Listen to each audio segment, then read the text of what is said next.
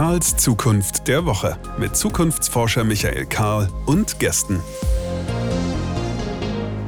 Willkommen zurück. Hier ist Karls Zukunft der Woche. Michael Karl ist mein Name und man kann jetzt raten, was hier nach wem benannt ist, Podcast nach mir oder andersrum, spielt auch keine Rolle. Jedenfalls soll das hier der Podcast sein, wo wir uns ein wenig Raum nehmen und Zeit nehmen, um über elementare Fragen unserer Zukunft nachzudenken und zu sprechen. Und äh, warum müssen wir darüber nachdenken?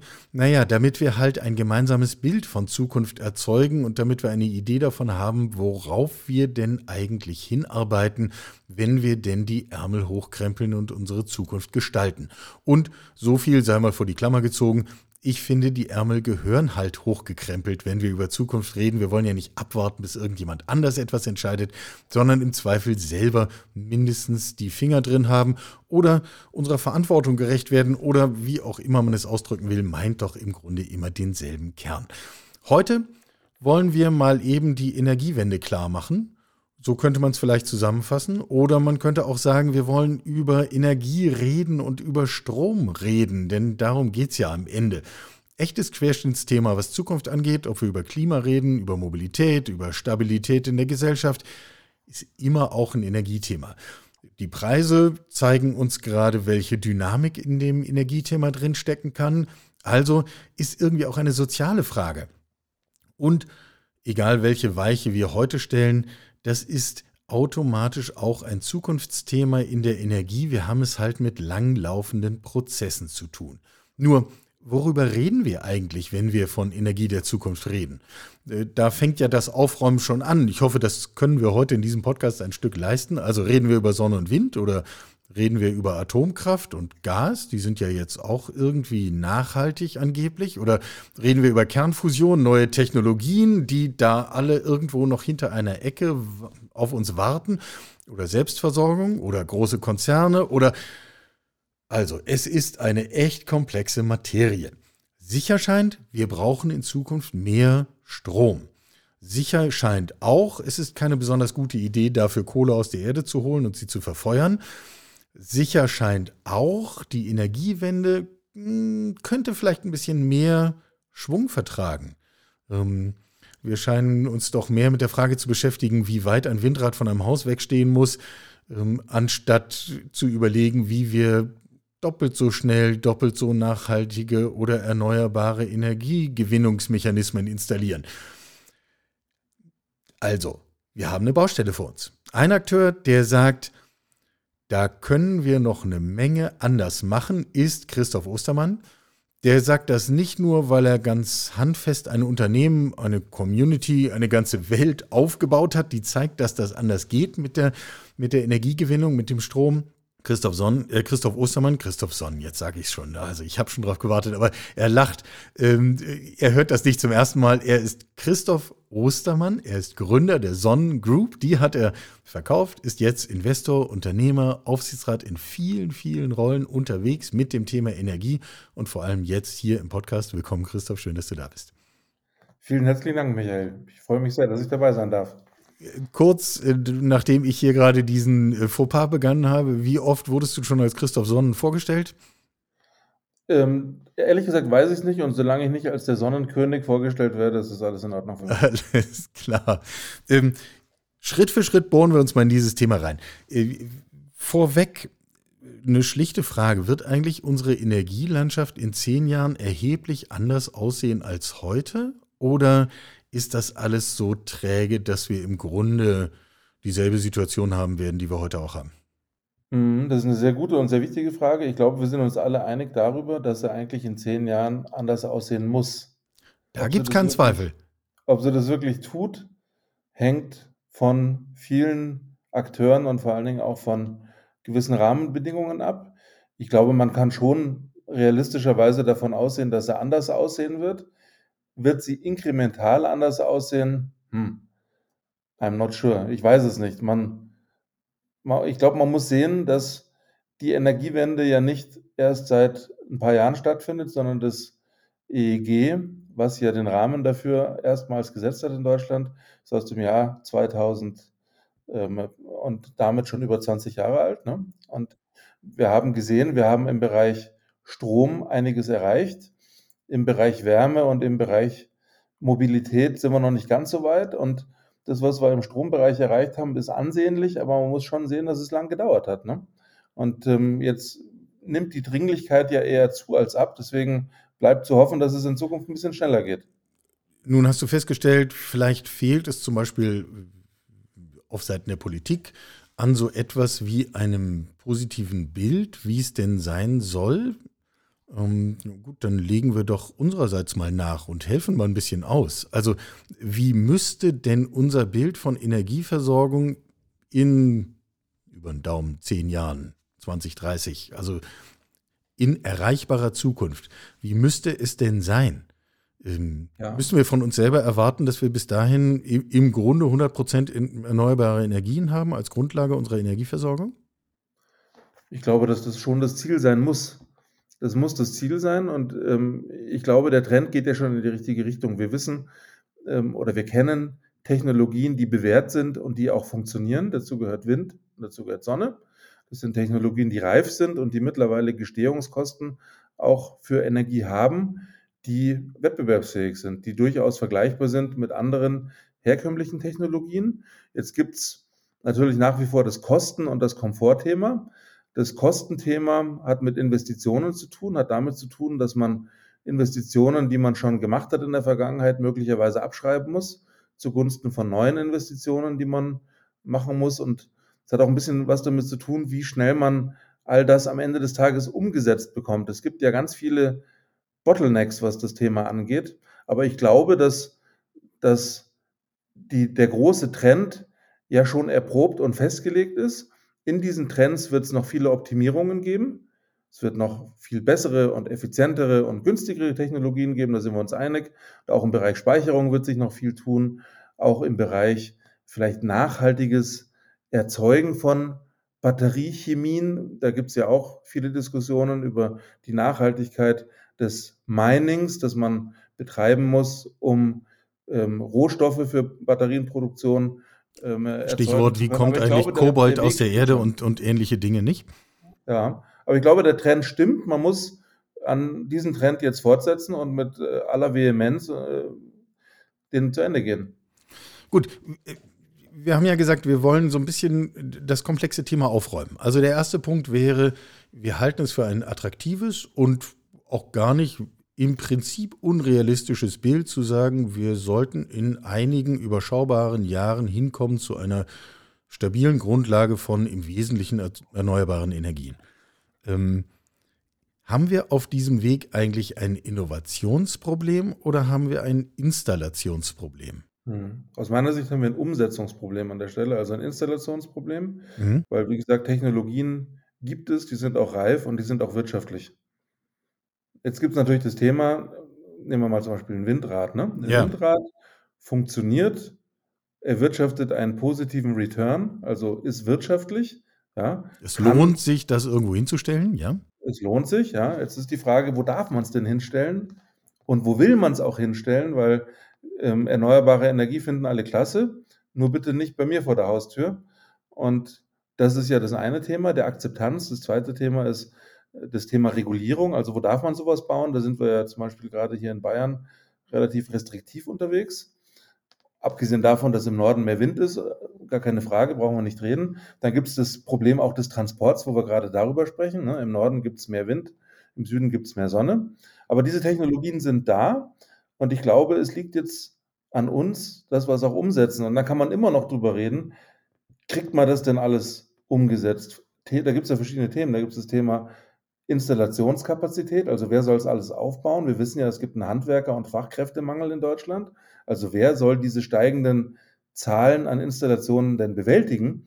Denn jeder weiß, wenn man zu Hause einen Elektriker braucht, dann muss man Glück haben, einen zu finden, der Zeit hat, gerade äh, zu einem zu kommen und möglicherweise nicht mal gerade, sondern der Zeit in den nächsten Wochen oder Monaten hat überhaupt. Ne? Das ist ein Bottleneck und das müssen wir beheben, sonst wird die Energiewende nicht fliegen. Und dann gibt es das Thema, haben wir überhaupt genug Platz in Deutschland für all den Wind und all die Sonne? Haben wir? Und ich glaube nicht, ehrlich gesagt. Ich glaube, es wird schwierig. Ich glaube, es gibt noch viel Potenzial. Es gibt auch Potenzial bestimmt offshore, aber ich glaube, dass das Thema Energiewende auf gar keinen Fall ein regionales oder nationales Thema sein darf, sondern dass wir uns da mehr auch von politischer Seite vernetzen müssen. Und man sieht ja schon in einer relativ nahen und ein relativ naher und überschaubarer Staatenbund, die Europäische Union, dass man da sehr, sehr viele unterschiedliche Sichtweisen und offensichtlich auch Interessen hat und es nicht mal auf dieser Ebene schafft, geschweige denn weltweit, ja, wo es noch alle möglichen ähm, äh, verschiedenen Entwicklungsstadien gibt von Nationen, also Schwellenländer, Entwicklungsländer, das alles unter einen Hut zu bringen, erscheint schon äh, extrem anspruchsvoll. Ne? Und ich glaube, dass man da mehr dran arbeiten muss. Ja, andererseits ist doch das Thema Strom sowieso ein internationales, oder? Ich meine, Stromkabel hören doch nicht an Grenzen auf. Also nein, nein, da, da fangen wir doch nicht bei Null an. Ja, da fangen wir nicht bei Null an. Deswegen ist es ja auch komfortabel für die Deutschen zu sagen, wir finden Atomkraft doof, wenn man es aus Polen oder Frankreich beziehen kann. Ne? Und ja, das Netz ist auch ein europäisches Netz. Also rein physisch ist es ein internationales Thema, aber auch um das 1,5 Grad Ziel zu schaffen und zu erreichen, muss man das Thema international denken. Und damit will ich gar nicht sagen, dass wir in Deutschland nichts tun müssen, weil wir eh nichts ändern können. Damit will ich eher positiv formulieren und sagen, wir müssen doch viel mehr auch den internationalen Dialog führen, um da weiterzukommen. Gut, also wir wollen, wir müssen es international denken. Wir müssen irgendwie zusehen, dass wir Menschen haben, Unternehmen haben, die Windräder aufstellen können und die Solarpaneele überall hinlegen können und dann zwischendrin auch noch ein Netz aufbauen und das auch noch mhm. warten. Ähm, also da ist schon Arbeit. Äh, da ist schon Arbeit. Ähm, ich glaube, auch wenn ich das noch sagen darf, gerade die Deutschen haben damit ja schon ein Problem. Wenn, wenn man jetzt mal guckt, hat Deutschland ideale klimatische Bedingungen für erneuerbare Energien, für Sonne und oder für Wind? Ich glaube nicht. Hat Deutschland viel Platz und viel Fläche ist, glaube ich, auch nicht, weil Deutschland ein relativ dicht besiedeltes Land ist. Und wenn man jetzt noch mal guckt, hat Deutschland, ähm, was die Lastkurve angeht, also die Nachfrage, ideale Bedingungen, dann ist Deutschland ja schon ein Industrieland, ja, wo man möglicherweise andere Ausgangsvoraussetzungen hat, wie wenn man jetzt an Frankreich denkt, wo man klimatisch bessere Bedingungen hätte, wo man mehr Platz hätte und wo man möglicherweise auch eine andere, eine andere Bedarfskurve hätte, um jetzt nur mal ein Beispiel zu nennen. Ne? Deswegen glaube ich, dass um diese regionalen und nationalen Unterschiede mitigieren zu können und ausgleichen zu können, allein deswegen ist ja schon eine, eine Kooperation angezeigt. Ne? Dass man sich gegenseitig hilft, die Nachteile und die Vorteile gegeneinander aufzuwiegen. Können wir an dieser Stelle vielleicht mal eine kurze Seitenüberlegung einschieben? Halten wir eigentlich Atomkraft und Gas für nachhaltige Energieerzeugungswege? Das halte ich für lächerlich. Also, das glaube das Einzige, was bei Atomkraft nachhaltig ist, ist der Müll, den man, den man ähm, dabei hinterlässt. Der ist ziemlich nachhaltig, möglicherweise zu nachhaltig. Und ich finde es fair, darüber zu diskutieren, unter dem, unter dem Stichwort Brückentechnologie, ob man eine Zeit lang mit dem Kompromiss leben muss und was der schlimmere Kompromiss ist, ob das jetzt Kohle ist, ob man vielleicht besser hätte aus Kohle aussteigen sollen zuerst und noch ein bisschen länger das Thema mit der Atomkraft weiter betreiben sollen. Das finde ich eine legitime Diskussion. Aber das Ganze dann so hinzustellen, dass man sagt, Gas und, und Atomkraft sind nachhaltig, das würde mir persönlich deutlich zu weit gehen. Müssen wir eigentlich, wenn wir uns jetzt, äh, also andersrum, kommen wir nochmal zurück auf unser positives Zukunftsbild. Also sagen, Rückgrat ist erneuerbar, wir haben das irgendwie überregional, übernational abgestimmt und äh, miteinander verknotet. Wir kriegen das irgendwie von der Umsetzung her in den Griff. Landen wir dann trotzdem bei diesen, äh, bei diesen immer wieder gern aufgemachten Schreckensszenarien? Es wird alles wahnsinnig teuer und es wird alles wahnsinnig unzuverlässig. Also es vergeht doch kaum ein Monat, wo nicht irgendwo jemand darüber spekuliert, dass wir dann den großen Blackout haben und dass die ganzen Netze zusammenbrechen. Ähm, ist das ja. eine realistische Angst, die wir haben müssen? Oder wird hier nur das Unbekannte aufgebauscht? Hm, ich glaube, wir müssen die Angst schon ein bisschen haben, was mehr daran liegt, dass man, wie vorhin schon erwähnt, eher formuliert, was man nicht möchte, anstatt zu sagen, was man möchte. Also zu sagen, wir steigen jetzt aus der Atomkraft aus und aus der Kohle aus, erzeugen damit eine Lücke, wo wir noch nicht genau wissen, wie wir die füllen wollen. Das kann man, glaube ich, einfach nachvollziehen, dass das gewagt ist. Ne? Ist ja klar. Ne? Ähm, Muss das so sein? Das weiß ich nicht und das glaube ich ehrlich gesagt auch nicht, ne? weil man muss es ja auch nicht übers Knie brechen jetzt und dass wir als Industrienation auch eine Versorgungssicherheit brauchen. Ich glaube, das ist einleuchtend. Wird das Thema am Ende mehr kosten? Ich glaube schon, ähm, wobei ich nicht sicher bin, ob die volkswirtschaftlichen Kosten insgesamt höher sein werden, weil es ja eine andere Kostentransparenz auch ist, die man mit den Erneuerbaren hat. Ja, und ob man jetzt, sagen wir mal, als, als Verbraucher, der ja gleichzeitig auch ein Steuerzahler ist, ne, in die eine Tasche zahlt, also Energiekosten höher wahrnimmt, als in der Vergangenheit waren, dafür aber an, an der Steuerseite spart, das weiß ich nicht so genau, das müsste man wahrscheinlich mal fair herrechnen. Es gibt ja äh, mit durchaus auch Berechnungen, ähm, da kann man sicherlich darüber diskutieren, aber Berechnungen, dass eine Kilowattstunde Atomkraftstrom ähm, mehr als ein Euro kostet, ne? also Gestehungskosten, wenn man die kompletten volkswirtschaftlichen Kosten einpreist. Und ich finde, solche ähm, Modelle muss man sich mal angucken, weil man macht es ja in jedem Unternehmen auch, dass man mit Vollkosten rechnet und nicht die Kostenseite so gestaltet, wie sie einem gerade argumentativ in den Kram passt. Ne? Und deswegen war das, glaube ich, extrem clever von den Gegnern erneuerbarer Energie, dass man die EEG-Umlage direkt auf den Strompreis draufgeschlagen hat, weil man damit eine Transparenz und Visibilität erzeugt hat und eigentlich über einen Taschenspielertrick teure Kosten, naja, ich möchte jetzt nicht sagen vorgetäuscht, aber doch ein bisschen, ein bisschen vorgetäuscht hat an der Stelle. Ähm, aber Energie wird ja schon seit Jahren subventioniert über verschiedene Töpfe. Ne? Ich glaube, so müsste man es mal analysieren. Ich frage mich gerade, ob ich je eine Vollkostenrechnung für ein Atomkraftwerk gesehen habe. Also geht ja schon damit los, dass das nicht versicherbar ist, sprich, dass wir also auf der Risikoseite überhaupt gar nicht wüssten, was wir da für Zahlen eintragen sollen. Ähm, sicher ist nur, wenn es zu irgendeinem Störfall kommt, dann tragen wir die Kosten halt. Genau so ist es. Übrigens auch, wenn das Atomkraftwerk auf der anderen Seite der deutschen Grenze steht. In relativ, ja. relativ großer Nähe. Ne? Werfen wir nochmal einen Blick auf die Akteure. Ähm, klassisch ist die Energiewirtschaft eine Branche, die von sehr wenigen, sehr großen Akteuren geprägt ist. Mhm. Ähm, nun bist du jemand, der ja mit Sonnen für ein Projekt steht, was da einen völlig anderen Ansatz wählt. Das können wir vielleicht an dieser Stelle mal einschieben. Also für die, die es gerade nicht präsent haben, ansonsten auf die Webseite gucken. Link ist in den Show Notes. Äh, findet sich alles ganz bequem, aber ihr habt erstens Solarenergie gepusht, zweitens äh, nicht nur gesagt, macht ihr so ein Panel aufs Dach, sondern auch hier ist der Batteriespeicher, den ihr euch lokal ins Haus stellen könnt und diese auch noch miteinander vernetzt, sodass im Grunde so etwas wie eine Community zwischen den Sonnennutzern und Sonnenbatterien entstanden ist. Ist das so eine halbwegs treffende Beschreibung davon? Das ist eine absolut treffende Beschreibung.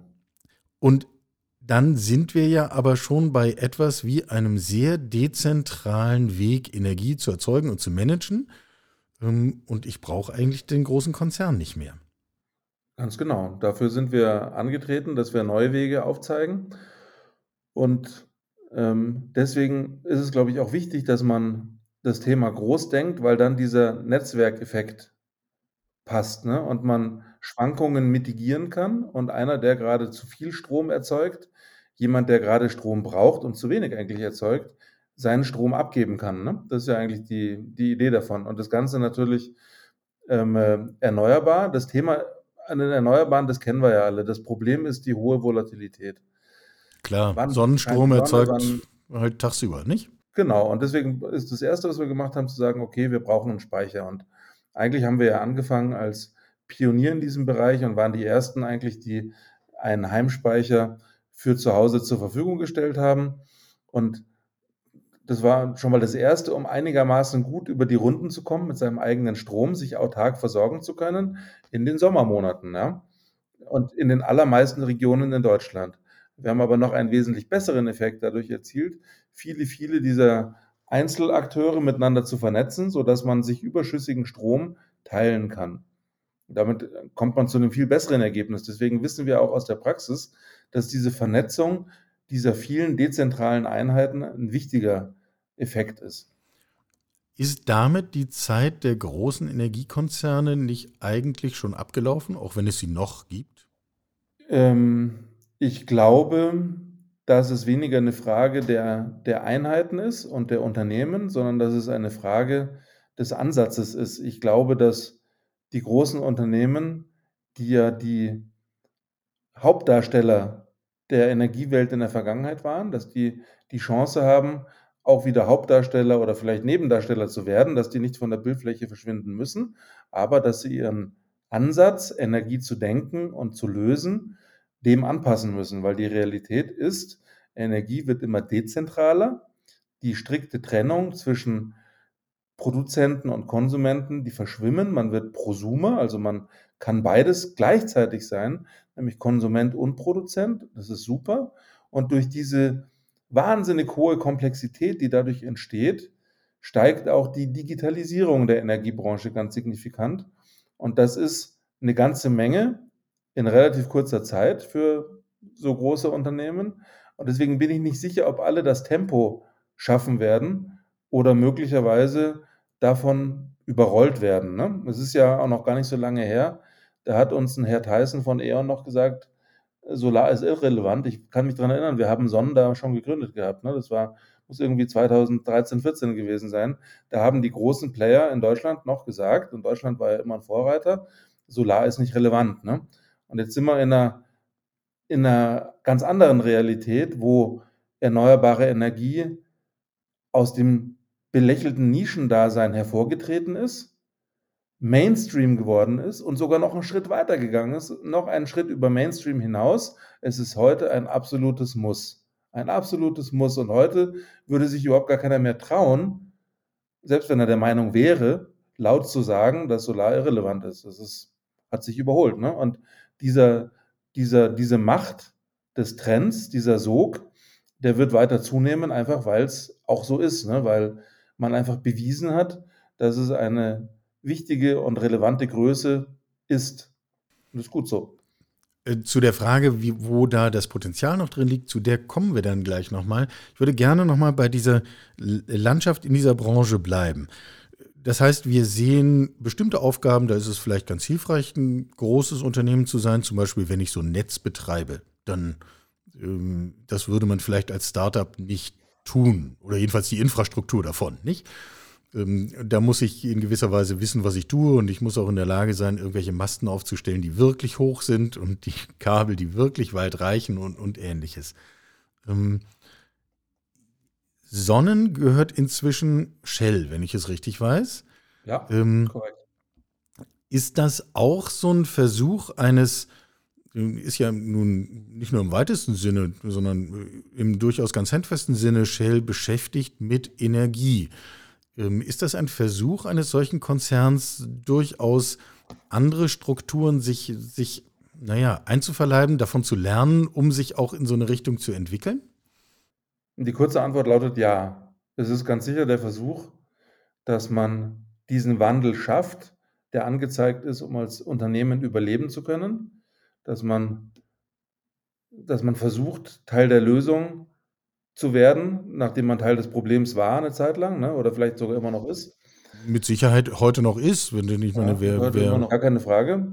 Wobei es, glaube ich, auch fair ist, auf, an, auch an die Konsumentenseite zu denken und nicht nur an die Produzentenseite. Ich habe auch Elektroautos heute, aber habe die noch nicht für immer. Ne? Also ich bin früher auch mit Benzin gefahren und mit Diesel. Ist halt so. Aber ich glaube, dass an dieser Stelle das ganz klar der Versuch ist, sich zu wandeln und sich diesem Trend anzupassen. Einfach weil der Druck da ist und man erkannt hat, dass es kein Überleben gibt, ohne das zu tun. Mhm. Fair genug. Also ich, ist ja jetzt hier nicht der Punkt, irgendjemandem irgendeinen Stempel aufzudrücken, sondern ähm, wer sich zum Teil der Lösung machen will, herzlich willkommen, würde ich immer aus einer Zukunftsperspektive erstmal sagen. Ähm, ich sehe das auch so. Ich glaube, man kann, man kann und sollte sich auch nicht die Arroganz leisten, Player aus dieser Energiewende auszuschließen, weil man jede helfende Hand brauchen kann einfach. Ne? Und jeder, der wirklich was tut und nicht nur redet, der muss eigentlich an, an dem Tisch der Energiewende willkommen sein. Aber ja, es gibt einen großen Handlungsdruck für die großen Player. Den gibt es. Und ich glaube, die große Herausforderung ist, sich schnell zu bewegen, weil diese Organisationen sind sehr groß und die sind darauf ausgerichtet, zu erhalten. Und die Geschäftsmodelle, die in Zukunft da entstanden sind, die zugegebenerweise ja auch aus ökonomischer Sicht höchst attraktiv waren, zu schützen und nichts zu tun, was diese großen und lukrativen Geschäftsmodelle in irgendeiner Form gefährdet. Das bedeutet, wenn man Organisationen schafft, die maßgeblich darauf fokussiert sind, nichts falsch zu machen, dann machen diese Organisationen auch selten nur was richtig. Ne? Und diese Weil sie nämlich meistens eigentlich nichts machen und dafür da sind. ja, genau. Also klingt absurd, aber ist natürlich genau das, nicht? Ja. Ähm, Genau. Und wenn man versteht, dass Innovation, auch, auch und gerade technische Innovation, die einer der, der wesentlichen Schlüssel ist in der Energiewende, wenn man versteht, dass Innovation immer auch mit Risiken verbunden ist, weil man per Definition ja Dinge tut, die noch keiner vor einem getan hat. Und wo man nicht genau weiß, ob die funktionieren und wie schnell die funktionieren und was die kosten. Man muss Risiken eingehen, finanzielle Risiken, reputative Risiken, alles Risiken, die diese Konzerne im Regelfall nicht eingehen wollen und auch nicht eingehen können, weil keiner in diesen Organisationen bereit ist, die Verantwortung dafür zu übernehmen. Ne?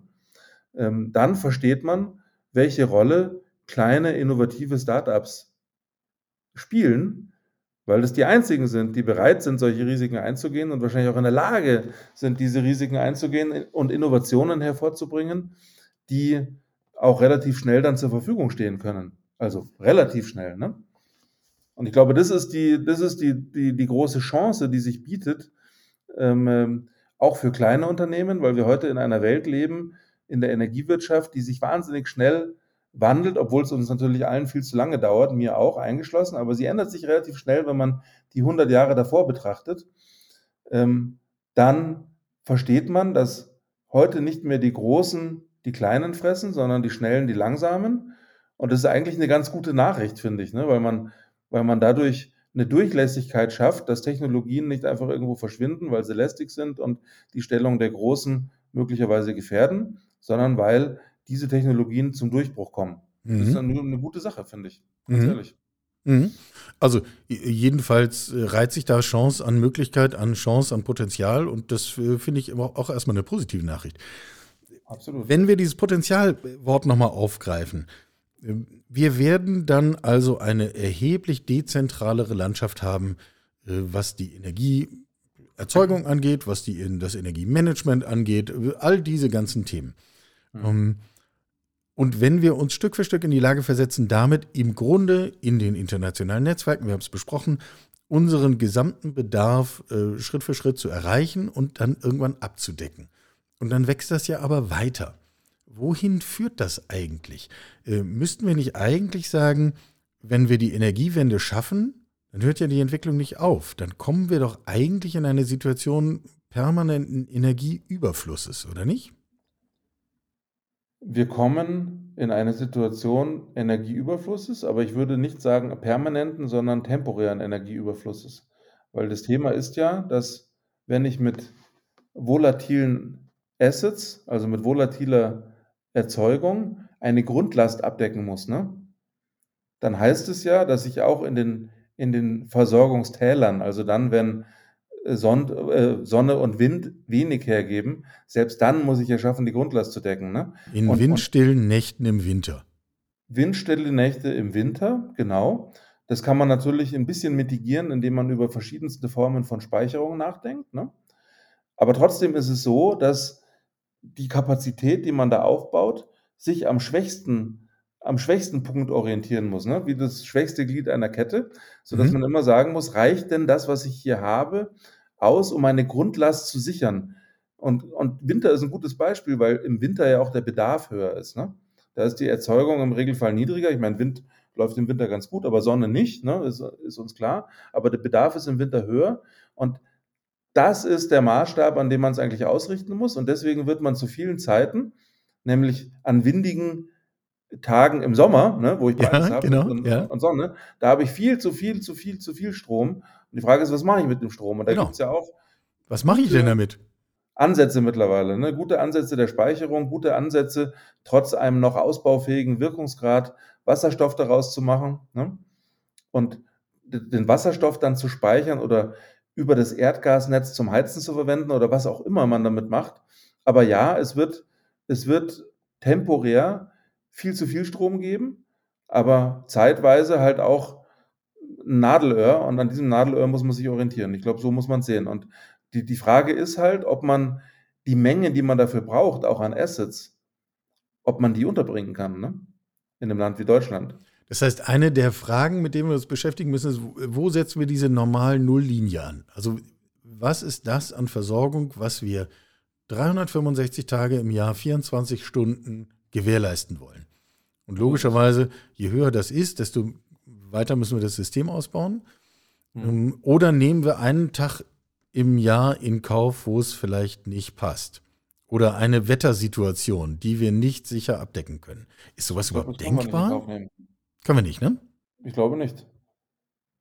Ich glaube, wir können es nicht in Kauf nehmen. Ich glaube, dass diese, diese Stromrationierung, die man jetzt ja auch schon sieht, in China beispielsweise, Mhm. wo Unternehmen nicht mehr an sieben Tagen produzieren können, sondern vielleicht nur noch an drei, weil es einfach nicht genug Energie gibt, ne? Das ist ein Problem. Das ist ein, das ist ein Problem, auch für die Netzstabilität ist es ein Problem, ne? Ich glaube, das muss man sehen, dass, dass die Versorgungssicherheit mehr ist als nur ein, ökonomische, ein ökonomischer Wunsch, sondern der, die, die Energie ist ja die Grundlage unserer modernen Gesellschaft, mit allem, was dazugehört. Mit allen Sicherheitsaspekten, mit allen Wohlstandsaspekten, mit allen Lebensaspekten. Und jeder, der das Buch Blackout mal gelesen hat, und ich habe das und viele andere auch, die wissen, und das ist eine sehr realistische Schilderung übrigens, mit einer extrem guten wissenschaftlichen Recherche auch im Hintergrund, die wissen, dass das nicht lustig ist und dass man das nicht erleben will, wenn es sich vermeiden lässt. Ne? Und ich glaube, so muss man sehen, dass man ähm, möglicherweise mal wie in Kalifornien ein paar Brownouts hat und sowas. Ich glaube, damit kann man leben. Ne? Das ist ja heute schon Realität. Und Kalifornien ist die siebtgrößte Volkswirtschaft der Welt. Ne? Also man, damit kann man leben, aber ich glaube, die Versorgungssicherheit muss im Großen und Ganzen schon sichergestellt sein. Und ich glaube nicht, dass man damit experimentieren sollte. Mhm. Ich fragte deswegen auch nach dem Strom im Überfluss, weil das so eine sehr gängige Perspektive unter Zukunftsforschern ist, zu behaupten, naja, wir äh, finden immer mehr Wege, Strom zu erzeugen. Ähm, Das wird uns dann irgendwie in der zweiten Hälfte des Jahrhunderts in die Situation bringen, dass immer viel zu viel Strom da ist. Damit wird der immer günstiger und irgendwann äh, too cheap to meter. Ähm, Und dann haben wir halt alle immer so viel Strom, dass wir gar nicht wissen, wohin damit. Und was geht dann alles auf einmal, wenn wir immer zu viel Energie haben? Also das ist so eine ganz gängige Perspektive unter Zukunftsforschern. Äh, Würde mich interessieren, ob du die teilst. Ähm, ich teile die bis auf das Wort immer. Ja, Das Wort immer, da, da bin ich noch nicht mit dabei. Das habe ich noch nicht verstanden, wie das gehen soll, dass es wirklich immer so ist, weil ich, ich glaube, in 99 Prozent der Fälle auf so einer Zeitachse geht das. Aber in, dem einen Prozent, wo es nicht geht, haben wir ein Problem. Und deswegen müssen wir gucken, dass wir, dass wir das auch noch unter Kontrolle kriegen. Ja? Und ich glaube, dass das eine schöne Perspektive ist, an der man, an der man ganz wunderbar so ein System ausrichten kann und soll. Dann bleibt eben noch die Frage, wie viel Kilotonnen Kupfer brauche ich denn überhaupt dafür, um meine Netze zu machen und habe ich überhaupt so viel? Ja, wie viel Platz brauche ich dafür und habe ich überhaupt so viel? Wie viele Handwerker brauche ich dafür und habe ich überhaupt so viel? Und wie lange dauert es dann, dass diese vielen Handwerker das alles installieren? Das sind alles noch Fragen, die, die offen sind. Und es tut mir leid, das sind leider sehr pragmatische und langweilige Fragen, aber diese Fragen müssen beantwortet werden, sonst wird man diese strahlende Vision, ähm, die ich auch schön finde, wird man nicht erreichen und umsetzen können. ja. Und ich kenne die Antwort auf meine Fragen auch nicht. Ne? Ich weiß auch nicht, wie viele Tonnen Kupfer man braucht dafür und ob wir so viel haben überhaupt und so. Ne? Das weiß ich alles nicht. Aber ich glaube auch nicht, mir ist zumindest keine Studie bekannt, die das mal holistisch und neutral wirklich bewertet, weil es gibt ja viele Studien und man muss halt immer sich auch fragen, wer hat die in Auftrag gegeben und wem nützt das auch, ne? Ein bisschen leider, ne? Weil die, das Bild, was man, was da gezeichnet wird, ist ja schon höchst widersprüchlich zum Teil auch, ne? Sodass einem nichts anderes übrig bleibt, als mit seinem eigenen gesunden Menschenverstand irgendwie den Mittelweg zu finden, den man mitgehen und kaufen kann. Ja, genau. Das heißt also, wir brauchen nicht nur äh, die schnellen, risikofreudigen Innovatoren, wir brauchen am Schluss auch denjenigen, der den Werkzeugkasten mitbringt. Äh, es braucht dann wahrscheinlich beides, damit wir die Energiewende klar machen können. Aber zeichnen wir nochmal, vielleicht so das als Abschluss, zeichnen wir nochmal dieses Bild. Also nicht Wir haben nicht immer Energie im Überfluss in diesem positiven Zukunftsszenario, aber doch zumindest häufig. Was mhm. geht denn dann, was heute nicht geht? Also in unser aller Leben, in unser aller Wirtschaften, in unser aller Arbeiten. Was auf einmal wird dann möglich?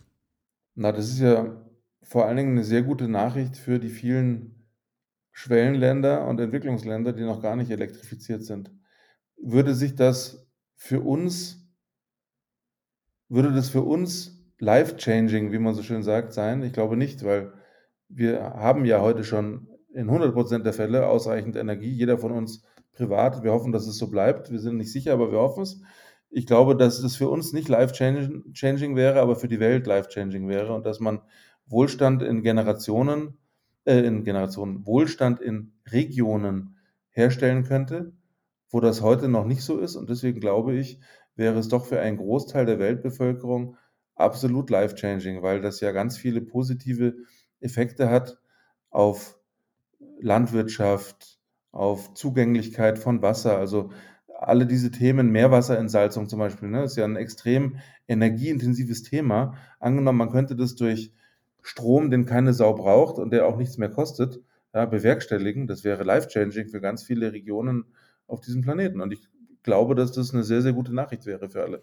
Und spätestens da haben wir dann die Kurve wieder zu einem 1,5 Grad Ziel, weil auch die Fragen von, wer hat eigentlich mit den tatsächlichen handfesten negativen Konsequenzen der Klimakrise zu tun, das ist ja auch möglicherweise an vielen Enden dieses Globus und nicht in erster Linie hier in unserem bequemen Mitteleuropa.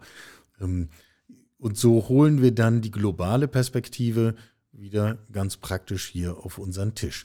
Also, wir sind angetreten mit der Frage, machen wir jetzt eigentlich die Energiewende klar oder blasen wir sie ab? Das wäre ja die Alternative.